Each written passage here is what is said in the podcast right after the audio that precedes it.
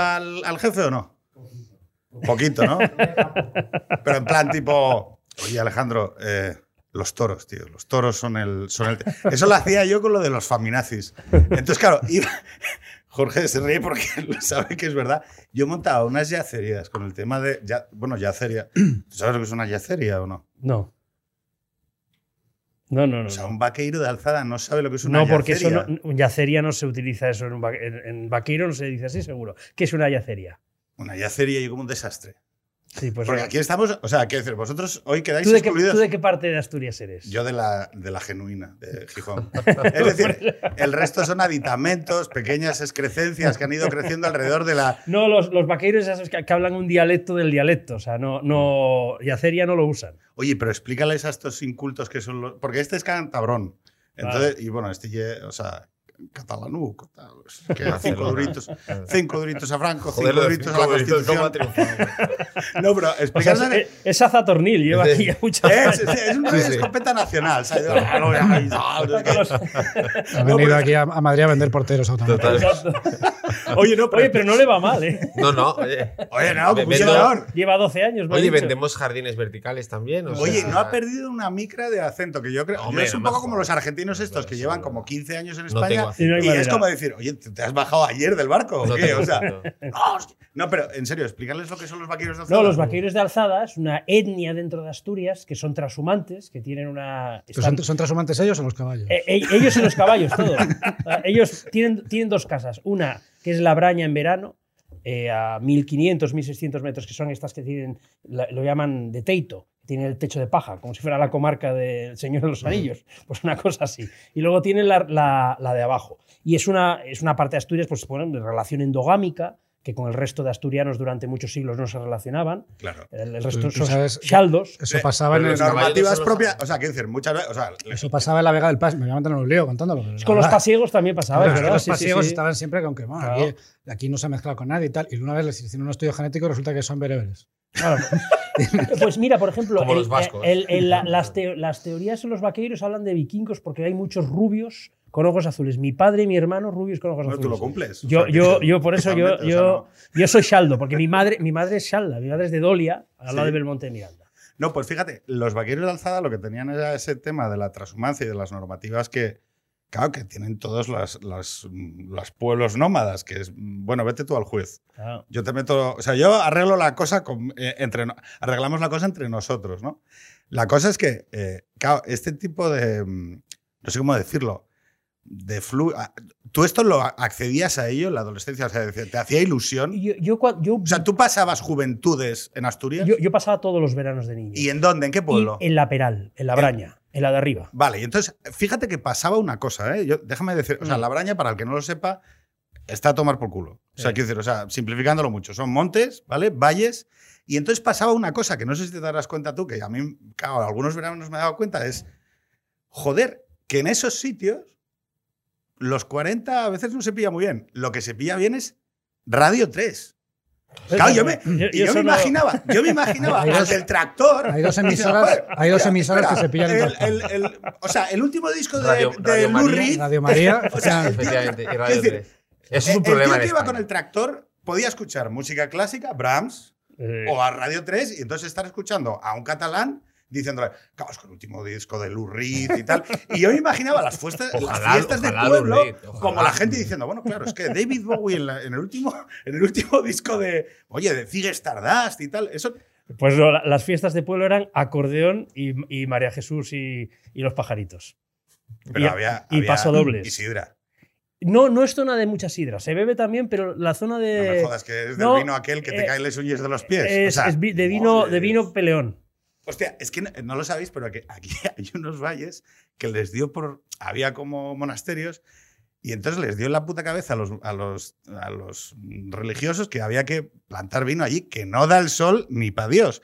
Y para los que no lo sepáis, la uva, para construir Sí. azúcar, Bueno, el- en Cangas de Narcea están haciendo algún vino bueno porque ahí sí que sol. ahora. Ahora, sí, sí. sí. Ahora. Porque hace 20 años. No, no, aquello era. Aquello lo pegabas un trago y te caían los uñas de los pies porque te pegaba hasta cagalera. Se presentó Prendes. Cagalera sí que. Eso se es, Eso sí, eso ¿Cagalera es asturiano o es.? Es que, o sea, cagalera se entiende, ¿no? No, o en- sea, en- cagalera lo entendéis. No, Es en, en- Sí. en catalán es caga- cagarrina. Cagarrine. Cagarrín. Cagarrina. Sí. Se, se presentó Nacho Prendas en mi casa con una botella de vino de Narcea. o sea, Ese fue el principio del fin de Ciudadanos. Sí, no, no. o sea, imagínate que vas a, vas a la ribera del Duero Ahí a llevar una ahí botella se de jodió todo. Oye, que hemos quedado no hacer daño, ¿eh? que No, yo no. puedo hacer también daño. O sea, Mucho, no yo voy a decir. Estoy muy acostumbrado. ¿eh? no te- Tendrías que o sea, matarme no y te- escupir en mi calavera para No, que no. me sintiera No te- ofendido. No, pero yo quiero hablar de ese Alejandro que está allí en el pueblo escuchando Radio 3. No, nunca escuché Radio 3 ahí, la verdad.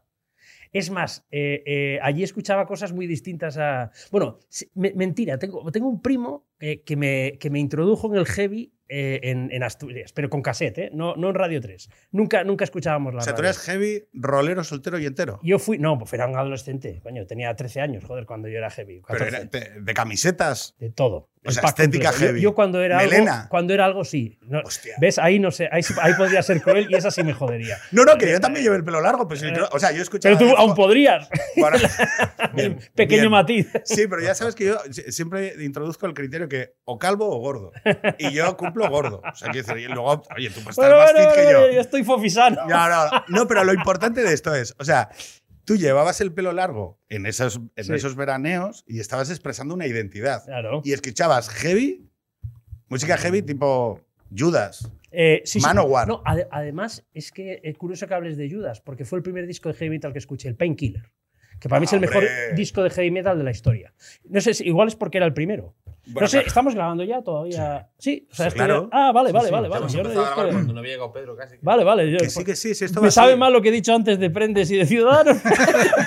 No, pero no pasa nada porque luego, luego lo No, editamos. tranqui, que no, Luego lo editamos y se quita. no, no. no te preocupes. palmada. O sea, si más bromas que. Así hago las palmadas. No, pero que, que. Claro, o sea, tú estabas ahí.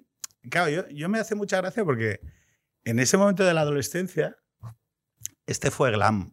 O sea, fue, fue un yo, chico también, glam. yo tuve una época de eso también. Es que he tenido muchas, claro. Pero eso en el pueblo, eras No, no, no, no, no, no, no. No. A mí casi me zurran una No, no, no, no, no, no. Yo tuve mis- no, no. A ver, es que todo va. Después de, después de la época heavy, Sí. eh, es cuando entré el- eh, más en la onda grunge. Y luego tuve. Pero tú de qué año eres. Yo soy del 76. Claro, yo soy del 80. O sea, que tú entraste en el grunge con, eh, 10 con 16. Con 16. Básicamente, claro. ¿Tenías en TV en el- casa? el- el- no. El problema es que el heavy. El el heavy eh, tenía limitaciones para ligar. Eso es importante aclararlo. Bien, Claro, bien. o sea, el heavy es, Tecnológicas. El, el heavy claro, es, es muy solidario, es de peña, es de grupo, ¿no? Es de hombre. Es de- sí, es- sí, también Es hay mujeres, así. pero es, es de. es de- Mira, mira. O sea, es que Berna es como un gato. Haces. dice- hace, claro. ¿Qué ha, qué ha querido decir con eso? Pero claro, la, la- Que nos el- cierren el el, chiringo. look de la época de heavy del año 90 era las chollas checoslovacas. ¿Sabéis lo que son las chollas checoslovacas? Esto viene, las bautizamos así del Mundial Italia 90, que todos los jugadores de Checoslovaquia llevaban el, el pelo corto arriba y largo Ah, abajo. los mullet, el Eh, mullet. eh, bueno, pues llaman eso. las chollas checoslovacas. Sí, sí, sí, las chollas checoslovacas, el pantalón elástico negro, las Hyber y una camiseta de metálica tal, para ligar, no, No no, no, Puedes, puedes- puedes ligar, pero en Pripyat. no funciona. Entonces, la ventaja del grunge es que te permitía, aparte de un cambio de look mucho más eh, resuelto, eras podías ir un poco por la vía de torturado. Claro. Y además, ¿te, Y, te acuerdas, y de enigmático. te acuerdas Y así que cuando se salió más. Nirvana se les llamaba los pijos heavies? Exacto. Sí, los Bueno, es que te- viene toda. A ver, daros cuenta de que estamos hablando de los del 96-2000, Claro. que es el mayor, pro- o sea, la mayor prosperidad económica que ha conocido la historia de Occidente de manera continuada, ¿vale? Eh, que no, o sea, los problemas que había eran guerras de Chichinabo y nosotros somos hijos de ese bienestar. Y, y Cobain, que evidentemente era una persona, yo creo que es Cobain el líder del grunge, o sea, la- el epítome, ¿no? Sí, sí. es un chaval de California, ¿no? Si no me equivoco No, de Seattle. No, de Seattle, ¿vale? Que, que está verdaderamente torturado mentalmente. O sea, decir, o sea, que, que- que- y, y que son los Smashing Pumpkins, eh, Pearl Jam. Screaming Trees. Claro, pero es que, o sea, es toda una especie de retórica alrededor de la, del existencialismo adolescente, ¿no? Por cierto, Kurt Cobain murió muy, ah, muy joven, murió en la época. O sea, pero murió luego- porque se metió un escopetazo en la boca. Sí, pero es que luego la lista, a, los 20, 25 años, ha muerto también el del cantante Soundgarden, solo queda el vivo, de Stone Temple Pilots. solo queda vivo eh, Eddie Vedder, Eddie Vedder. que es el único que se ha cuidado un poco. Parecía que era un poco más normal. Murió eh, Chris Cornell. El primero fue Andy Wood, que es el, el- el- el que había montado los precursores de, de Pearl Jam, que eran Mother Love Bone, ese murió también de sobredosis. Luego, eh, hace cinco o seis años murió mi cantante favorito de aquella época, que era Sc- Scott Weiland. Bueno, y queda otro vivo, lo que pasa es que no se hizo tan famoso, que es Mark Lanegan, que tiene una carrera en solitario acojonante, pero también tuvo muchos problemas con la heroína y tal. Y murió también Lane Staley, también de sobredosis. Que pero fíjate, Y está por ahí Billy Corgan, que no ha muerto, da, da pena, sin más. Sí, bueno, pero ya, ese ya era viejo de, de joven, o sea, que entonces ya no... Pero fíjate, yo ahí sí que recuerdo un momento en el que hay como el grunge y luego la postevolución del rock duro, que son más vitalistas, que es eh, Axel Rose y eh, con, o sea, hay Guns N' Roses, Bueno, coinciden es- en el, es verdad, coinciden en el 91-92, eh, coinciden Guns N' Roses, Aerosmith, en, en el momento de Use Your Illusion, con, con- con el boom del, de, pues de- del Nevermind de Nirvana, del Super Unknown de Soundgarden, del, del Alive este de, de Pearl Jam y tal. Y hay una, hay una cierta revitalización y popularización de un heavy que ya abandona un poco los estándares estos de friki, rolero, entero y soltero, ¿vale? Y se va a una cosa como más abierta, incluso el ACDC de Thunderstruck, o sea, sí, sí. eh, eso, Guns N' Roses, Aerosmith, hay como una especie de revitalización de la guitarra más vitalista que ya tiene otro, o sea, que tiene rabia y que tiene cabreo y que tiene tal, y, que tiene como rebeldía, entre comillas, pero que es muy diferente en estilo, temática y orientación de las letras que el grunge. El grunge es un, o sea, eh, que, es una, que es una cosa bastante momentánea, o sea, de gente, eh, eso, Billy Corgan, eh, como elevando las rayadas del adolescente, no sé si llamarlo friki, Sí. a una especie de existencialismo. sí. Era como el rarito de la clase. eh, Elevado. y además eh, sublimando el- las collejas que le habían dado. Claro, pero la pregunta es, ¿a qué accedía? ¿Tú eras grunge? No. No. Tú eras pijo, o sea, bien. Eh, sí. De toda la vida. Rock, rock catalán, no, no nos, per- no nos permitía salirnos de... Sopa de cabras, Pets, santraíta. ¡Santraito! No, pues, no nos dejaban, que era, era nuestra versión. eh, Yo nunca heavy. pude con eso, con todo el respeto, Sí. ¿eh? pero Yo no- no podía salir Yo, yo estaba. Con todo el respeto es la margen. frase eh, La- la frase prohibida educada para decir eh, es una puta mierda. Con todo el respeto. ¿eh? No, es que mi mujer lo escucha. Quiero decir, a mí me encantan los Manel, que me parecen aceptables Sí. como letristas y tal, pero luego hay cosas que me pone mi mujer que digo, "Mm, Lucía, esto es una mierda. Pero es una. Es que decir, a ti te gustaba porque tenías 12, 13 años y estabais a, a super full. que pero es una mierda. de- del agrorock este catalán, además, siendo de Tarragona, els Pets, yo creo que es el único grupo que se salva el Pets significa Pets, los pedos. Los pedos. Y entonces tenían las, las coristas, las cantaban, eran las yufas, que eran. eh, las yufas en castellano es así, las yufas. Son los pedos estos que no hacen ruido. Sí, los ¿Cómo se llaman estos? Bufas. Bufas. Bueno, pues eran estos. Y yo creo que de todos estos grupos son los únicos que, que- que han sobrevivido y ¿Por que realmente tienen un, un valor musical. Se- y yo lo sigo defendiendo. ahí la-. Desde hace, desde hace poco. Mm. Desde hace poco. O sea, empezaron a ir a Inglaterra y a producirse con otra gente. Sí, sí, Y totalmente. hacen- La beta esta del, sí. del culo y la caca y tal. Sí, sí, sí. O sea, es una Sí. cosa. o sea, es bastante increíble. O sea, bueno, no, no digo nada. A ver, es normal porque, claro, tú te culturizas en ese De. Tarragona. Bueno, de Sí, Constantín. De De Tarragona. Constantín. Ellos siempre recuerdan que son de Constantín, que es un pueblecito al lado de Tarragona. Pero que es su tierra que hay. esa- Sí, Pero sí, eso sí, queda sí. cerca de Yo- Altafulla, ¿no? Eh, pues sí, claro, todo está, está O sea, muy al Tar- lado. Altafulla, Torrenbarra. Es que en Altafulla es- están es- mis hijos, ahora. eh, sí, pues están es eh, eh, Torredembarra, Altafulla, el más cerca, el que es limítrofe con Tarragona Sí. ciudad, es Altafulla. Desde el Dragon Vale. Khan se ve todo. Por la Eh, costa. Constantí, Constantí está al lado de Tarragona, también es limítrofe, pero hacia el interior, en Vale. dirección a Reus. Bueno, pero lo importante es, tú de repente te ponías aquello del grunge, ¿con Sí. cascos o a toda tralla en la habitación? No, no, yo, yo en la habitación sin cascos, siempre. o sea, ¿Y bailabas?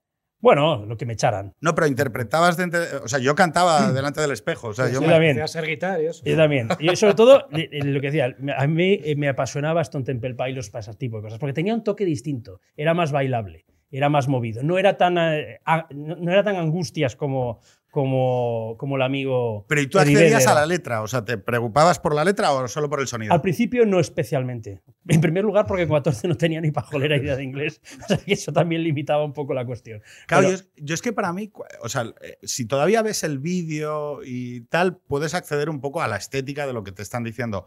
Pero, por ejemplo, la, la fiebre que tenían las adolescentes, yo me acuerdo de aquella época con Kurt Cobain. Yo vengo de un colegio de clase media bien, público, pero de clase media bien de Gijón, ¿vale? Y las chicas aquellas, que eran todos hijos de, de clase media bien, era, guau, tío, es que Kurt Cobain y tal, no sé qué.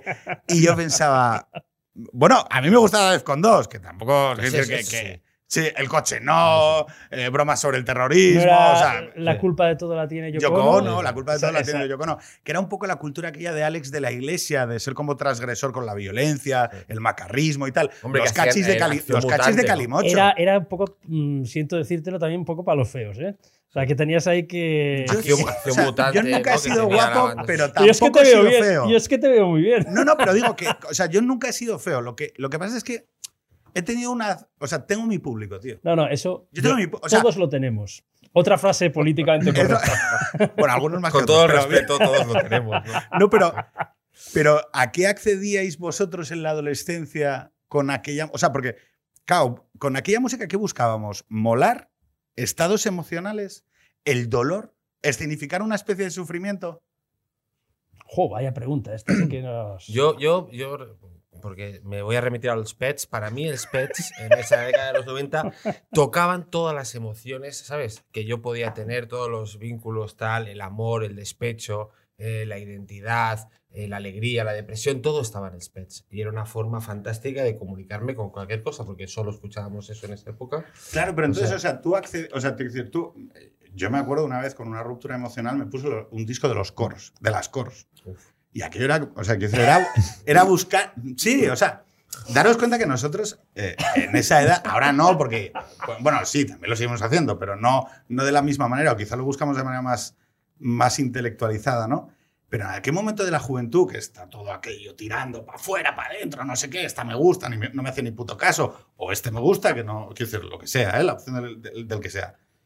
Pero, claro, tratamos de, o sea, tratamos de buscar incluso el sufrimiento, ¿no? Porque nos permite acceder. Sí, pero es un sufrimiento también un poco de cara a la galería. Es como una como coger los demonios y hacer una cosa medio guay con los demonios, ¿no? Porque siempre era- luego Ah, aparecía, apare- ap- aparecía por clase ese que de repente iba con la, con la Rebequita esta como Kurt Cobain y, y era como de repente era el que molaba y tal. El torturado, es lo que decía antes, el torturado. Claro, pero, pero fíjate que yo, yo, o sea, sí que hay algo de verdad en el hecho de que nosotros, o sea, para aprender cosas, sí que necesitamos una cierta instrumentalización del dolor. Es decir, eh, se lo comentaba antes Alejandro, ¿no? O sea, ¿os acordáis cuando, cuando el agente Smith le dice a Neo, oye, tío, es que eh, nosotros intentamos hacer Matrix, una Matrix eh, feliz, donde nadie sufriera un pijo, y la gente la desechaba por irreal, porque no, o sea, no estaban pensados para vivir en un mundo sin sufrimiento, ¿no? Y te das cuenta con estas cosas adolescentes de que o bien hay una épica o bien hay un cierto tipo de camino de conocimiento donde, joder, esto, a ver, nos vamos a poner aquí en plan serio, pero Schopenhauer dice, para que tú descubras tu mano, la mano te tiene que doler. O sea, para que tú, o sea, para que entiendas algo, tienes que, sufrirlo. O sea, no sé si me explico. Hay una parte del camino del conocimiento que es sufrir las cosas, ¿no? Y me llama la atención como hay una parte importante del, del arte, o sea, de, de- del- de la música, de la poesía, de, joder, de los dispositivos culturales que nosotros consumimos que están basados en un dolor. O sea, están basados en un sufrimiento que tú plasmas. No le digo a nadie que toque el piano, por ejemplo, si hay piezas de, de tocar. Es que este señor toca el piano al parecer muy bien y todavía no hemos conseguido que lo haga. No, pero cuando tocas un boogie boogie, ¿sabes? Pero tú ahí, te- ahí ¿qué, qué dolor hay, no hay ningún dolor. Eso es Pero tú cuando ta- pero no hay piezas que tú tocas- estás, eh, o sea, ¿eh? no hay piezas que tocas y que Sí. dices, estoy conectando con un dolor. Hombre, totalmente. Todo el, todo el jazz, todos los estándares de jazz, todo ¿Sí? el Bill Evans, toda esta escuela tal, eh, romántica del jazz, todo, yo creo que siempre está vinculado a, bueno, no sé si es dolor, pero es melancolía o es nostalgia, ¿no? Pero luego blues, rock, en fin, yo ahí creo que es más la otra parte, ¿no? Una parte más, más alegre, festiva, que nada ¿Y tiene por que qué ver. no se- Alejandro, ¿por qué nos sentimos invocados hacia eso? Pues porque yo creo que es natural. Y además es la prueba de que cualquiera que plantee una sociedad sin dolor, aparte de un totalitario, eh, va contra la esencia del ser humano. Es verdad que hay en nosotros una cierta tendencia a, a buscar eh, caminos de experimento del dolor. Y, y lo hablábamos también antes, y cuando hablamos de, de algunos temas que vamos a plantear aquí. Eh, a mí me preocupa mucho cuando hay gente que su promesa de sociedad futura es una sociedad sin dolor Porque además de que es mentira, ah, cuando, se, cuando se habla del dolor como de algo indigno, ¿no? Ah, no deja de ser eh, pues una utopía y como toda utopía, pues tiene un pozo totalitario y se ve en los adolescentes eh, lo que es el ser humano en realidad. Y es verdad que hay una búsqueda consciente del dolor en esas etapas de la vida. Por algo será. Yo fíjate que hay una parte de la, de la filosofía esta contemporánea que está haciendo esa filosofía flash que hace el Byul Chung Han, o no sé qué, bueno, el coreano este, que sabéis todos de quién hablo, que hace como libritos, hace como libros flash de, de 90 páginas, que no son mucho más. Y tiene uno sobre la sociedad terapéutica, ¿no? La sociedad sin dolor, en donde de alguna manera en, en el ciclo acelerado y donde yo creo que hay una parte importante, y todos aquí somos intensos consumidores de redes sociales, por ejemplo, el efecto que tienen las redes sociales en impedirnos entrar en contacto con algunos elementos de silencio o de autoevaluación, de, vale, estoy solo conmigo mismo y no me... O sea, ¿tú haces desconexiones de estas en verano o tal? ¿O eres un neurótico como yo de las redes sociales? Pues cada vez peor, eh, cada vez más neurótico. Y intento desintoxicarme en verano, pero es difícil, es verdad. ¿eh? Yo es Y- que y creo que... no hay- y, y es- y me parece una, una barbaridad, pero creo que andamos todos igual. Claro, pero yo, yo hay una parte de, de- O sea, para que tú sepas lo que te duele. Es decir, hombre, puedes decir, voy a ponerme la canción de Kurt Cobain y descubrir que me. O, eso, me acaban de dejar, voy a ponerme una canción del Spets y, y voy a tratar de canalizarme hacia ahí y aprender de lo que me está pasando, de cómo me encuentro y demás, ¿no? O sea, de, de buscar ese estado en el que tienes como una conciencia ampliada de lo que te está sucediendo. Claro, en verano, tú lo que quieres es descansar. O sea, lo que quieres es. O sea, no hacer nada, ¿no? Es decir, oye, Necesitas un disco de José Luis Perales. Oye, ojo. para lo que estás un diciendo. respeto, ¿eh? No, no, yo soy un gran, un gran fan, ¿eh? Y, y es un gran letrista, pero. De la canción melódica española. para- hombre, claro, como tú- es que todo el mundo lo es. ¿Quién no lo es? Y quien dice que no lo es, miente. Por supuesto que miente. Yo lo que pasa que es que no esto lo reconoces cuando ya tienes una edad. No lo reconoces con 25, pero ahora con 45 lo reconoces. ¿Sabes cómo se hace esto ahora? Que es, empiezas De manera irónica. manera irónica Ah. y un día ya no es irónico. Ya no es ya irónico. estás normalizado. Todos día- tenemos gustos eh, inconfesables y hay que reconocerlos. La no, pero fíjate, es que esta idea de los gustos confesables y los inconfesables también se pone en diálogo con esta idea de que nosotros consumimos arte para acceder a un cierto estatus. O sea, no lo hacemos por un genuino disfrute del dispositivo, no lo hacemos porque alcancemos estados, porque nos da miedo expresar sentimientos verdaderos, nos da miedo decir que, pues no, tío, yo cuando escucho un ramito de violetas y tal, pues, coño, me, emociona, porque digo, joder, o sea, pero como nos da miedo, lo consumimos, de manera, consumimos a Rafael de manera irónica. Pero claro, luego eh, la potencia que tienen, la potencia que tienen las historias que están narrando, que sorprende bastante porque son historias de madurez. Es verdad que ha habido algo con la música popular y la cultura popular que durante los últimos años se ha impuesto que la narrativa grande social esté residenciada en la música joven, ¿no? Eh, Con todo el respeto, Tangana, no sé si es música joven o no, es música y es arte y punto, ¿no? Pero, pero es sorprendente porque aquella música melódica, las historias que contaba Julio Iglesias, que hablaban de infidelidades, del fracaso, Perales, Perales tiene una Perales, canción- Sí, sí. tiene una canción, que se llama Me llamas. Y es la historia del fracaso de un matrimonio, de cómo la mujer sale a la calle, se arregla y sale a la calle porque es infeliz en casa, el marido está yendo al partido. Claro, pero No, toda esa- eh, un ramito de violetas es la historia de un maltrato. ¿Es, un- ¿Es la historia de un maltrato? Sí, yo No tenía sí. ni puta idea. Que dice a mi marido que me, tra- me trata mal, pero luego me manda un ramito y era, al final era él. ¿Sí es eso? Sí, sí. Y sí. eso es visión contemporánea a tope. Eso es, eso es- No, no, no, No vamos, sé, ¿eh? vamos a poner aquí eh, No, no, no. subtitulado o la sea, letra del ojo, ramito de yo- aquí esto es un pinzas, poco el ¿eh? rollo 8M, ¿sabes? No, no, yo- uh, sí, como no, están no. hablando de tal, me voy a colocar aquí. esta- ¿Pero esto está, está aceptado o es una relectura de esto? ¿Lo no, ha hecho no Pello voy Lo, ha- la hecho el país FEM. Es que, o sea, aquí. o sea, No, está, pero pasa que lo cantaba Cecilia, entonces no se puede cancelar. Bernat, estás un poco desubicado de la mesa en la que estás, ¿no? O ¿Por sea, que No, No. es, que una Bernat cuota, quiere es estar la progre. Quiere estar a la izquierda. contrapunto, ¿no? Todo, todo igual, todo lo mismo. No, pero lo que, lo que sí es verdad es que es muy llamativo como esas narrativas que eran de madurez, que hablaban sobre, sobre los problemas, sobre lo- los fracasos, sobre la paternidad incluso, eh, hay un momento en que quedan borradas del diálogo público y, y a mí me llama la atención porque yo digo, joder, la gran clase media española que tendría que verse representada... me Está, este, ¿qué, qué me quieres decir, Bernard? Era feliz en su matrimonio, aunque su marido era el mismo demonio. tenía el hombre un poco de mal genio, ella se quejaba que nunca fue tierno. ¿Sabes? Pero de ahí a dar hostias. De ahí a dar hostias ahí. Llama- llamadme izquierdista peligroso, pero. No, no, no. ¿Eh? pero- de ahí a. A ver, yo. De ahí a dar hostias, yo creo que hay un, hay un trecho fuerte. O sea, y no nos vamos a meter. O sea, quiero decir, no vamos a convalidarlo todo, vamos a hacer matices. Sí, no, vale. No es lo mismo gruñir que. Más genio, más genio. La tiene pronto.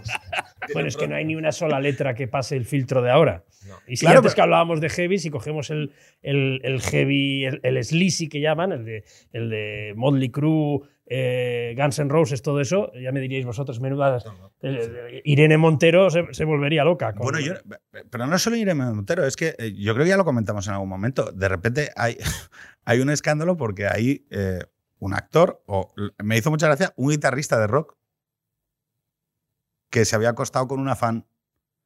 Pero que la fan era mayor de edad. O sea, que, que dices, bueno, oye, no. oye. Ah, no, y yo eso, no- pensando, eso es no que- había pasado nunca. Claro, yo pensando, joder, pero ¿para qué se va a hacer guitarrista de rock si no? O sea, que, o sea, que- no, es que eh, era como una chica de 19 años, yo pensando, "Mm, es mayor de edad, tiene 19 años.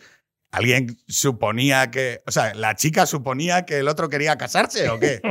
O sea, no, pero digo que me llama la atención el doble discurso de decir, oye, en los años 60 y 70 teníamos a gente como Julio Iglesias hablando de soy un follador, eh, me lo follo todo y sigo casado y no sé qué, no sé qué más, con una con bastante parsimonia y la gente cantando las canciones. Eh, teníamos a dos hermanos, los Pimpinela, hablando de todo tipo de cuestiones emocionales absolutamente matizadas y complejas. Y de repente en 2020 o 19, no me acuerdo cuándo fue la política, la- cuándo fue el, el escándalo, no sé si fue el guitarrista de Izal, se había follado a una chica de 19 años y se suponía que era algo escandaloso. Y yo pensando, joder, ¿y todos estos? Sí, o sea, sí. todos estos que eran drogadictos, que bueno, eh, los, los Backstreet Boys, los New Kids on the Blocks, tienen en el documental contado cómo se acostaban con chicas que no sabemos a día de hoy si cumplían los requisitos legales eh, comprometidos. Y sin embargo, la ola es que esa complejidad de la vida, precisamente por vivir en esa sociedad terapéutica donde lo único que se puede proyectar al espacio público es disfrute, hedonismo, no hay dolor, no hay sufrimiento. No, no, la chica, no, no, o sea, la chica no puede sufrir, esa chica a la cual ese guitarrista se ha acostado con ella, no puede, no puede sufrir un desengaño. No, no, claro que lo puede sufrir. Es que lo va a sufrir. Precisamente nosotros creamos, creamos, los que tengan una, vean en la religión o en el hecho religioso una raíz materialista, nosotros tenemos unas superestructuras basadas en la fe que lo que abordan es que en la vida se sufre. Y sin embargo, esa parte del hecho religioso, de compadecer el sufrimiento, se ha borrado precisamente muchas veces en favor de eh, gestos huecos sobre solidaridad ética muy difusa.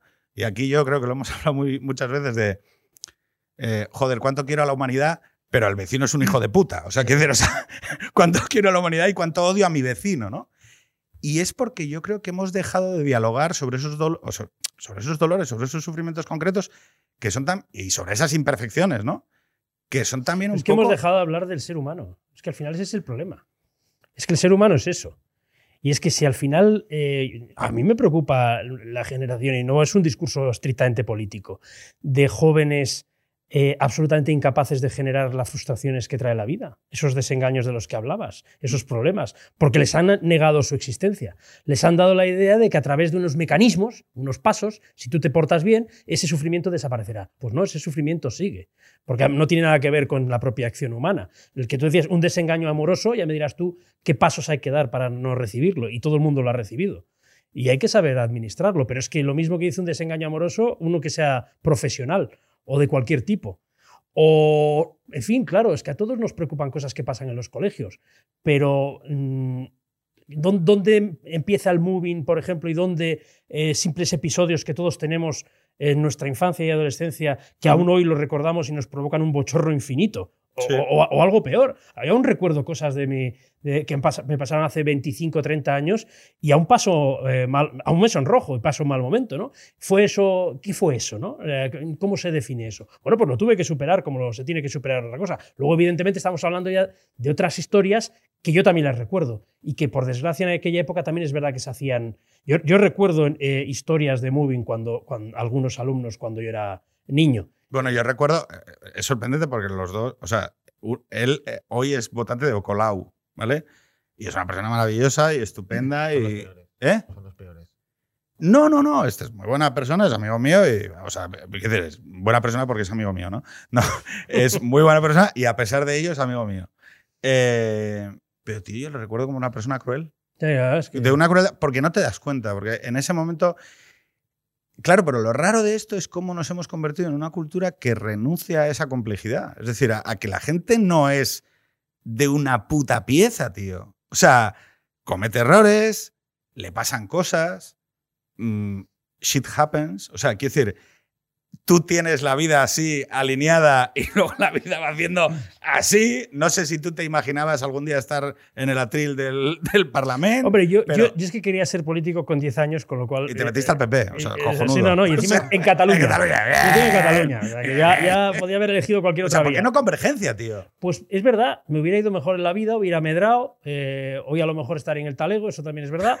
Pero quitando ese pequeño detalle, eh, me hubiera ido mejor, ¿no? Eh, pues no sé, porque me iba a la marcha. Pero, pero, pero es verdad, oye, que la vida no. Pero es que ha, ha dicho una cosa que yo creo que es lo de me va la marcha, ¿no? Una de las cosas que también tenemos que explicar a los chavales es, mira, tío, es mucha más divertida, es mucho más divertida la vida cuando te metes en jaleos. Sí, sí. O sea, yo sé, yo sé que la gente no lo entiende, ¿no? Que, que- que ven esas vidas sin dolor, esas vidas sin, sin insultos y sin, y sin tu puta madre. O sea, que, bueno, esto es que yo he tenido una conversación el- a- ayer y entonces se ha producido como un pequeño conflicto y entonces la gente se acerca a mí y me dice, oye, pero ¿estás bien? Y yo, no, no, estoy de puta madre. O sea, que o sea, a mí me basta mierda. O sea, porque, quiero decir, primero porque te hace crecer. Segundo, porque te da más herramientas. Y tercero, porque convierte la vida en algo con sustancia. No implica que, no implica que aunque tú quieras esquivar la mierda, la mierda no te alcance, porque la mierda te va a alcanzar mm, indefectiblemente. O sea, la mierda te va a alcanzar y vas a tener que aprender a superarla. Pero lo llamativo de esto es que estos chavales de los que tú hablas, que es sorprendente porque son, son gente que ha vivido en entornos mm, sociales, oye, la crisis del 2008, la del 2012, la del 2014, la vuestra de Cataluña, que fue la de Dios.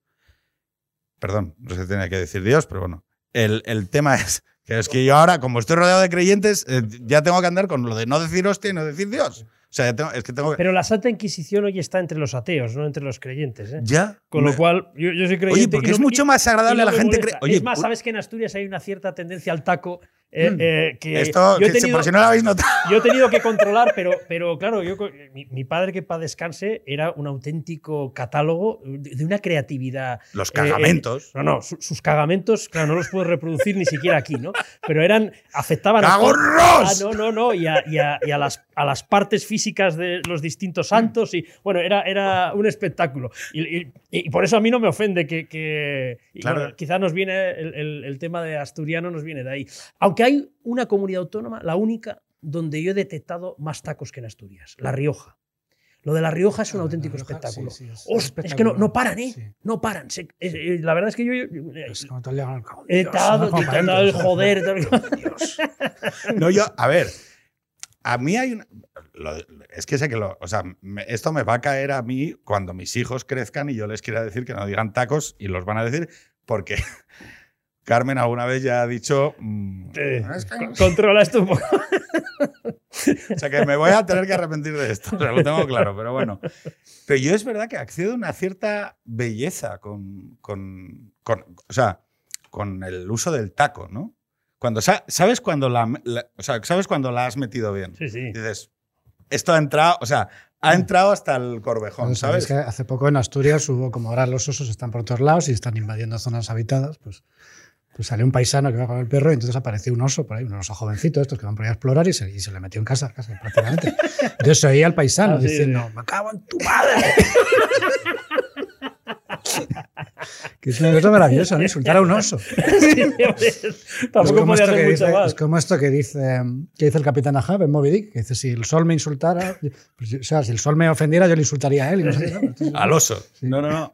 Oye, no, pero yo lo que decía era lo del tema de la belleza. O sea, vosotros, vale, hemos hablado desde la adolescencia, pero yo tengo 41. Tú tienes 45. 45. ¿Tú? 38. ¿Tú? tres.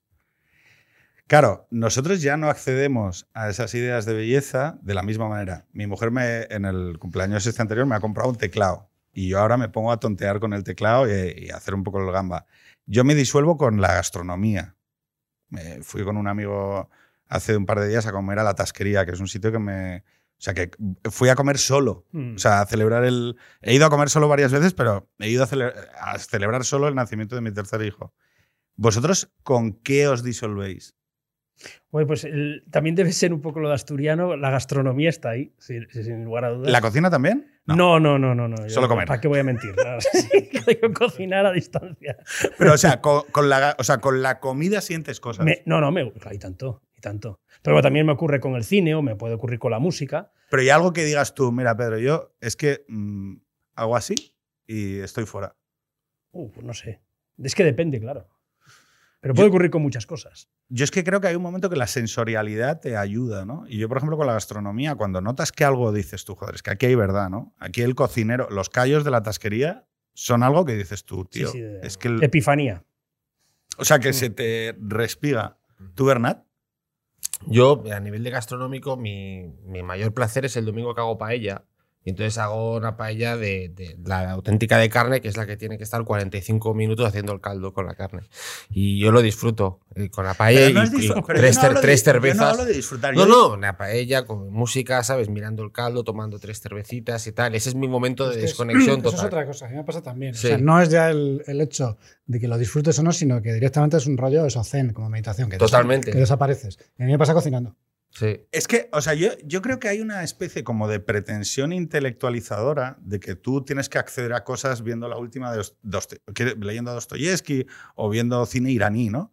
Sí, Y no es verdad. estética, sí.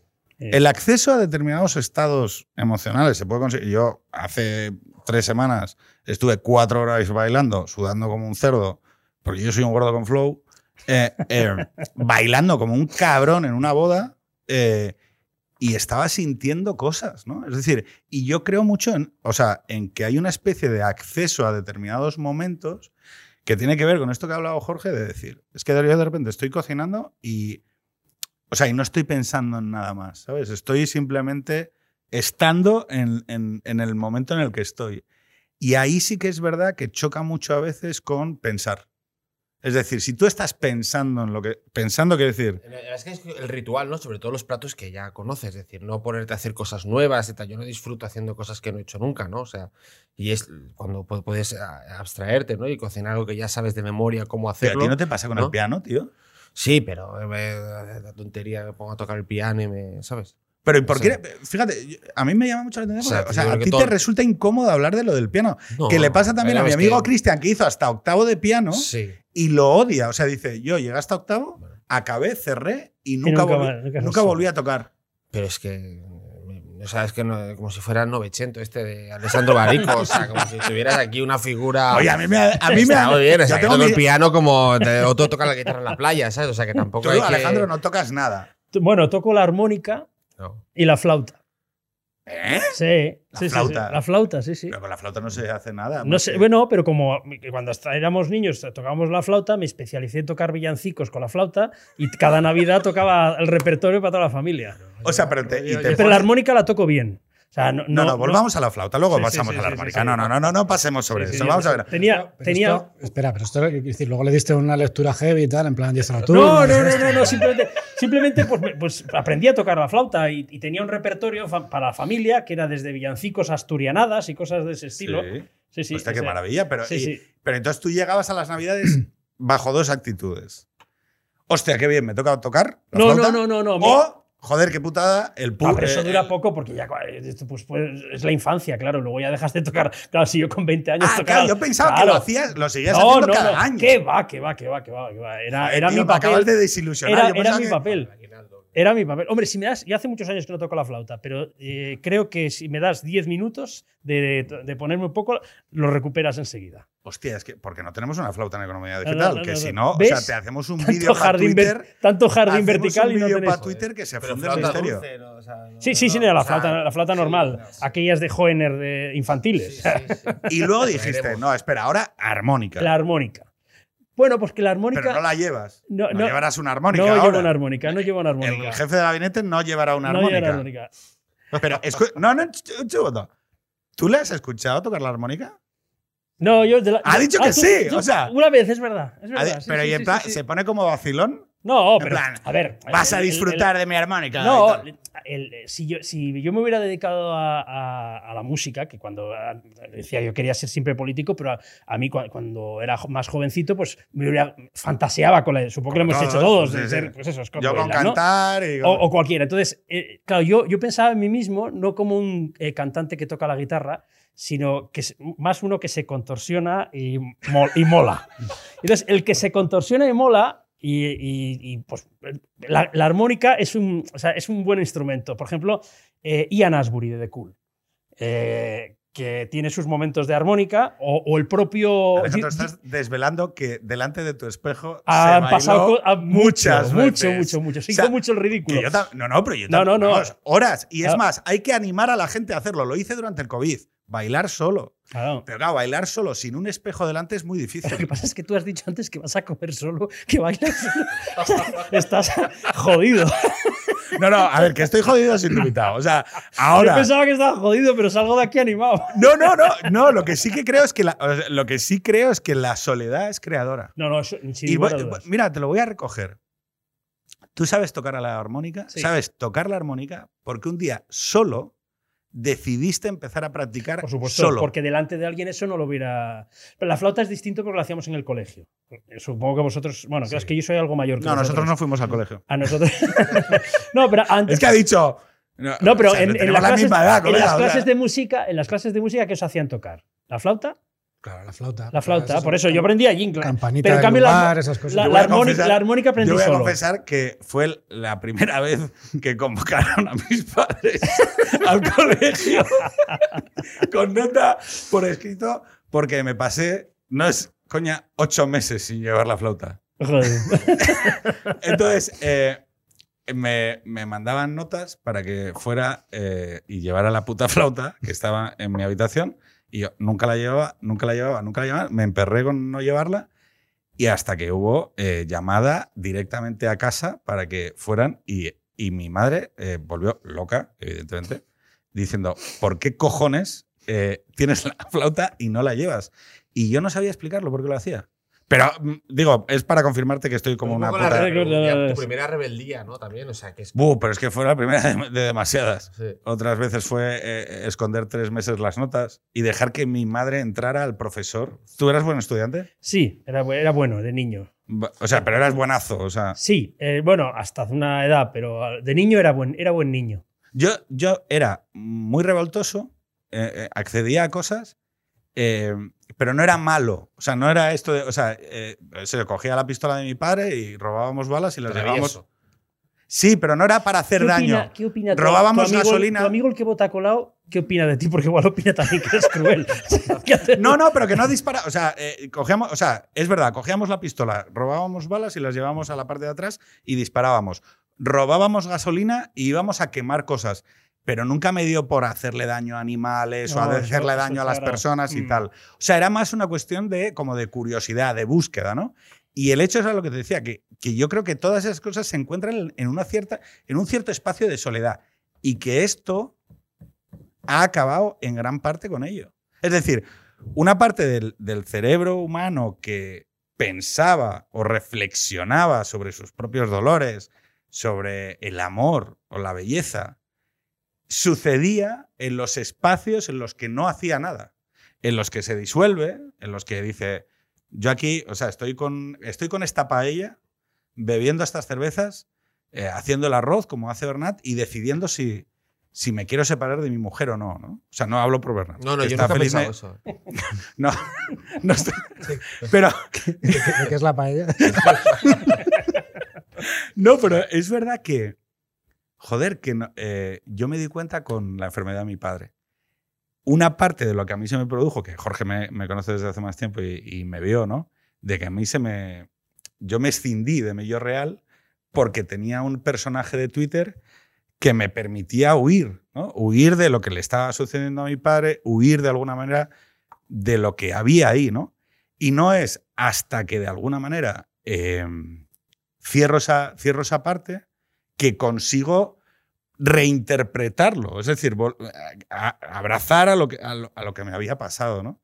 Y consigo empezar a ponerle palabras a cosas que yo sentía por mi padre, de su pérdida, de su, de, de su muerte, del- de, de lo que él me había enseñado y demás. Y es una de las partes que yo encuentro más ausente de la vida que proyectamos a través de las redes sociales. Si tú te fijas en las redes sociales, lo que proyecta la gente es o una vida proyectada absolutamente ficticia, que no tiene nada que ver con lo que, con lo que es la vida, o una ideología abrasiva que cada vez va comiéndose más espacios de la puta vida. O sea, yo cada vez que confronto con alguien, con un tío que está, que, hay mucho chifladín en, en redes sociales, me doy cuenta del papel que cumple la neurosis ideológica, el papel terapéutico que cumple la neurosis ideológica para no pensar en su propia vida. Es decir, las horas a las que tuitean, de los temas de los que hablan, la agresividad que utilizan con el otro, la deshumanización que bueno, no te quiero no me quiero imaginar la deshumanización que has sufrido tú en, bueno, eh, en Cataluña. Pero me doy cuenta de eso, ¿no? De cómo ideología y vida son casi Bueno, dialécticos. Estaba hablando la otra noche precisamente con, con Andrea, con Andrea Marmo, y hablábamos de esto, ¿no? Hay gente que está todo el día hablando, vive en lo universal, que es una forma ficticia de vivir, porque no puede vivir en lo particular, que es en su vida, ¿no? En su trabajo, en su familia, en su afectividad. Y lo escribí también la semana, la semana pasada, ¿no? En The Objective, que era un poco el rollo este de decir, oye, ¿de verdad tienes que convertir cada paso que das en la vida en una declaración ideológica? No hay nada espontáneo, no hay nada que, que salga de la propia vida o, de la- o del propio corazón. Sé, me resulta, muy raro. Vamos a hablar de esto y va a ser la última reflexión, A ver. ¿vale? Nosotros tenemos, que, tenemos una responsabilidad como personas públicas, tenemos una responsabilidad como algunos más que otros, no, nos vamos a poner en tal, o sea, nosotros tenemos más visibilidad que tú, pero no, no, es, es mentira. Es probable. Pero ¿no? joder, tenemos que comunicar cosas sobre el amor, la belleza, la amistad, aquello que consideramos bello, bueno y virtuoso, ¿no? Yo os pediría a los tres que me digáis de qué manera un objeto, un dispositivo cultural, una reflexión, un libro, un disco, una peli, una serie, creéis y le recomendáis a la gente que vaya a acceder a ella porque comunica eh, parte de esos valores. Mira, eh, el otro día estaba leyendo, ah, lo que pasa es que no, me acuerdo cómo se llama el- es, un chico eh, que vive en Florencia, que se llama Ma- Mario Cellini o algo así, que escribió un libro que se llama Contra Florencia, que explicaba, ah, hablaba de la banalización del, del turismo y, y este tipo de cosas ¿no? en una ciudad como, como Florencia. Yo más que un libro en concreto, que siempre me lo preguntan y cada campaña electoral estoy re- recomendando 700 series. ¿Vas a recomendar feria? No, no, no, no. no. Eh, yo recomendaría a todo el mundo que fuera eh, a su pueblo, a su ciudad y lo observara de verdad. Pero de verdad. Yo soy de Tarragona eh, y hay días que paseo por Tarragona y paseo de verdad. Por cierto, que es, a, a- veces hay que estar solo para este tipo de cosas.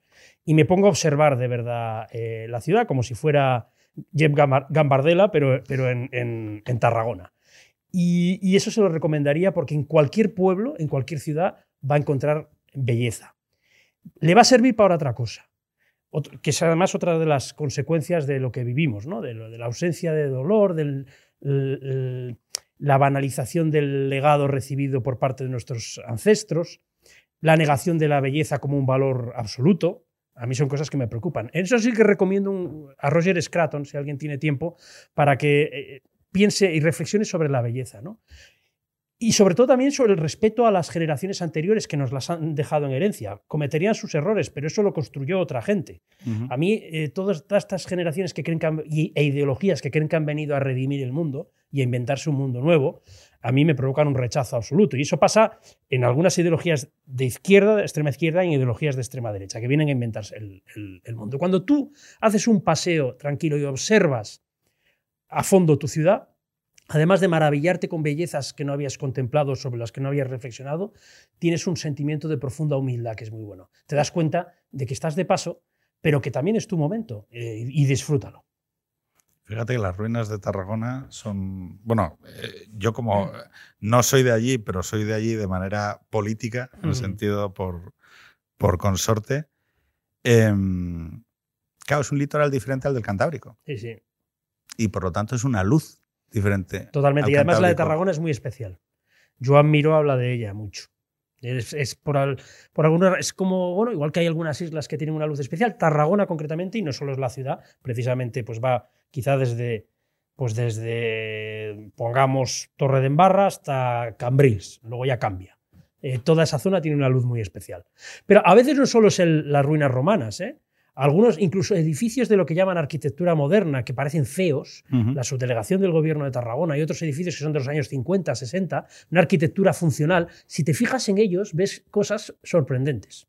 Pero hay que pasear las ciudades y mirar hacia arriba, porque siempre estamos mirando hacia el suelo. Al, pulo- al puto móvil. Eh, sí, el puto móvil y andamos así chepudos todos. Es verdad. Pues es, es- es el consejo que haría todo el mundo, que, que con tranquilidad mm, den un paseo por su ciudad o por su pueblo y encontrarán maravillas que no habían visto nunca.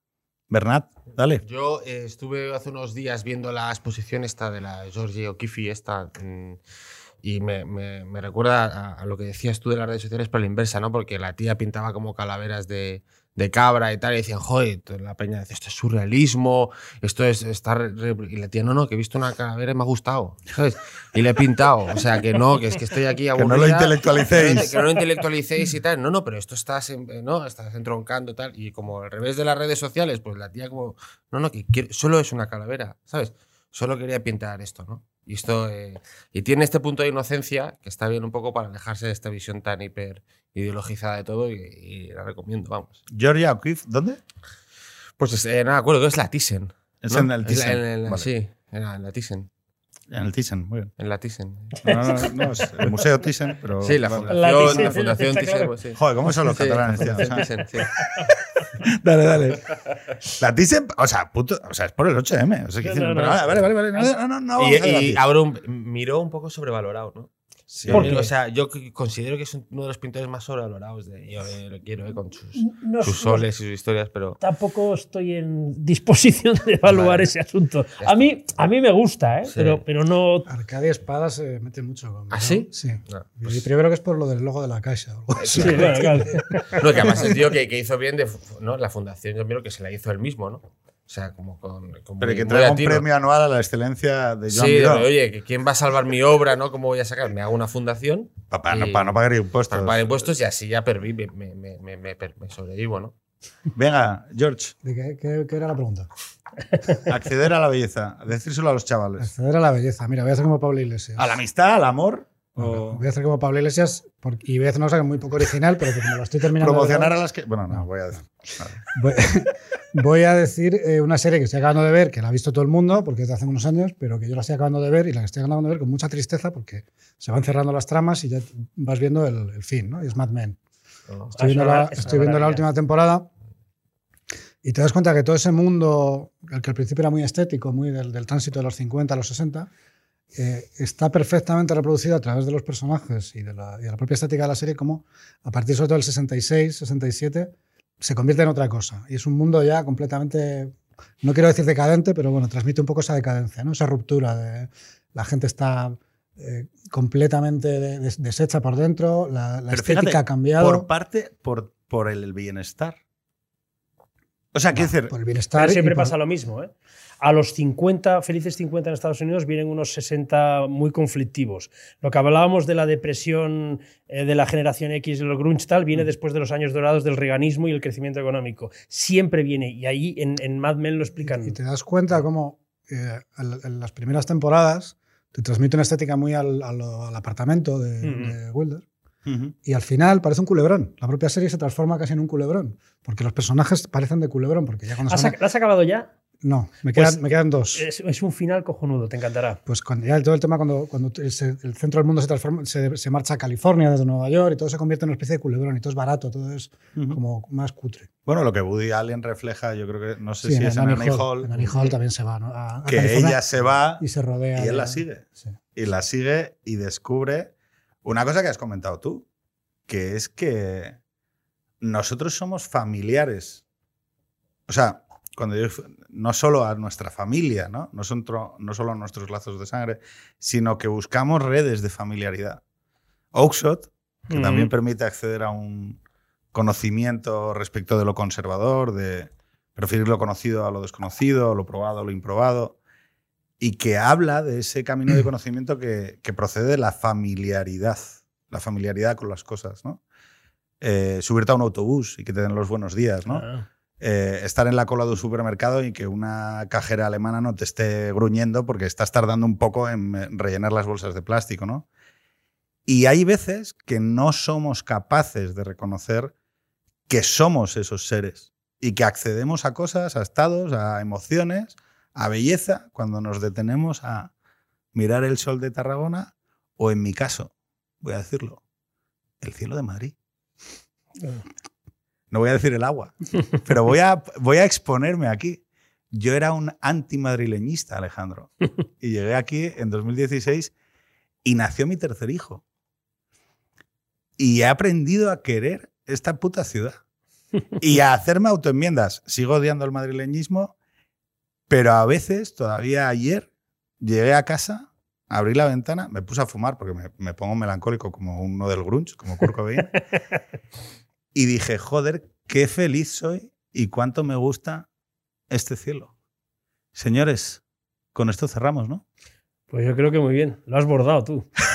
Hasta la semana que viene. Chao. Adeu.